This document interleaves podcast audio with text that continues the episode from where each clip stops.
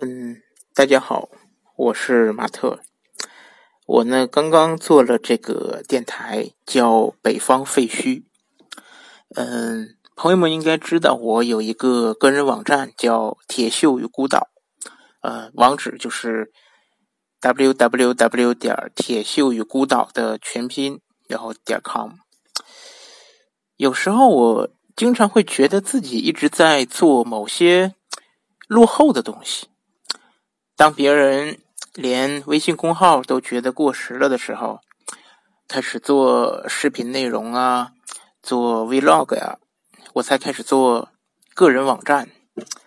这听起来好像就像是一个九十年代的东西，但我就是喜欢这些。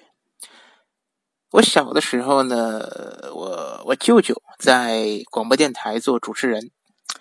啊，当然他的节目内容是情感呐。呃，女性健康啊，这种啊，那个时候就觉得，因为每天上，每次在上节目啊，一周一次，那时候我们全家就在家听。然后我舅舅那个时候总能收到很多听众来信呐，也和很多人给他寄礼物，然后来拜访他。哎，那个时候我就觉得，从一个孩子的角度，觉得这个事情哎很有意思，很有荣誉感。当然，我自己后来就一直是做做写作，没有做过这种嗯音频和视频的内容，因为觉得自己长得也不好看，这声音也不好听，嗯，可能只有文字还说得过去。嗯，二零一二年我开始做杂志啊，算是把这个写作呢就当成一个职业了，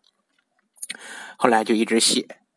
呃，从青年文化写到当代艺术，后来又做人物采访，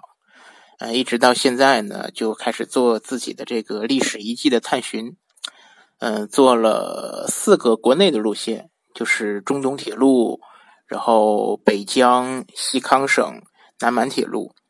还有三个国外的线，嗯，马来半岛、伊斯坦布尔和伊朗西部。因为做了这个个人网站之后呢。就一个很偶然的机会，前两天我发现这个网站上面它可以挂这个音频的链接啊，就是可以放一个网易云音乐的模块在上面。要那时我就在想，要不要自己做个电台？哎，这样就可以每天就分享一些内容。因为写作的话，我又不喜欢像微信公号那种就每天更新啊。我觉得好的东西它不会有这么。高频的产出，嗯，然后我做的那种历史探访的那种写作呢，又是一个周期很长的一个事情，可能一年就三四回，所以做一个音频内容啊，每天聊个几分钟，我觉得也是一个很好的表达的渠道，因为我自己表达欲还是挺强的，那平时就不是很有机会啊，经常就感觉自己的看法跟别人比，好像也不是很高明。啊，总显得我文化程度不是很高，这说出来的观点就透着一种落后的感觉，所以就平时就就没有太多这表达的机会。这个电台呢，我取名叫“北方废墟”，啊，一方面这我我本身是北方人，我做的这个写作内容呢，也是跟废墟有关，啊，就这么一层意思。另外一层意思呢，这个北方好像又有一种。这个精神层面的意象，就我经常感觉这南方呢，它给人感觉就高高兴兴的啊，热热闹闹，人呢也俏皮啊，聪明。就我们北方，他就就高兴不起来，哎，好像总是这个不知不觉呀，受了什么委屈，然后就又嘟嘟囔囔的，也说不明白，嘴笨啊，就自己跟自己拧巴，完了生闷气。这就是这个电台的名字，就是一个我自己跟自己跟自己、自己跟别人、自己跟这个世界生闷气的这么一个地方。总之呢，这个电台是一个很很私人的一个电台，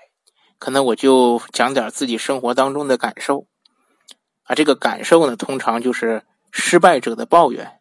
弱势群体的牢骚。和本来那些很简单，但是由于我个人的愚蠢而想的很复杂的事情，这节目可能很短，也可能很长。短的话呢，可能三五分钟，对吧？咱们讲个故事或者推荐一本书就完了。长的话呢，那可能就一两个点儿，我就絮絮叨叨的。呃，我得承认这一电台可能不好玩啊，因为我自己就不是个特别乐呵的人，特别悲观。如果平时这个我的朋友们他们跟我聊天哎，竟然觉得很开心，那也是因为我把自己悲哀的下场讲成了笑话给他们听。啊，就很开心。那么这个电台呢，大概就是这个样子。嗯，不能说欢迎大家关注吧，因为确实觉得也没有什么太大的关注的价值。但是如果说大家对我平时做的那些写作内容感兴趣呀，嗯，对我的网站感兴趣啊，或者说对我个人感兴趣，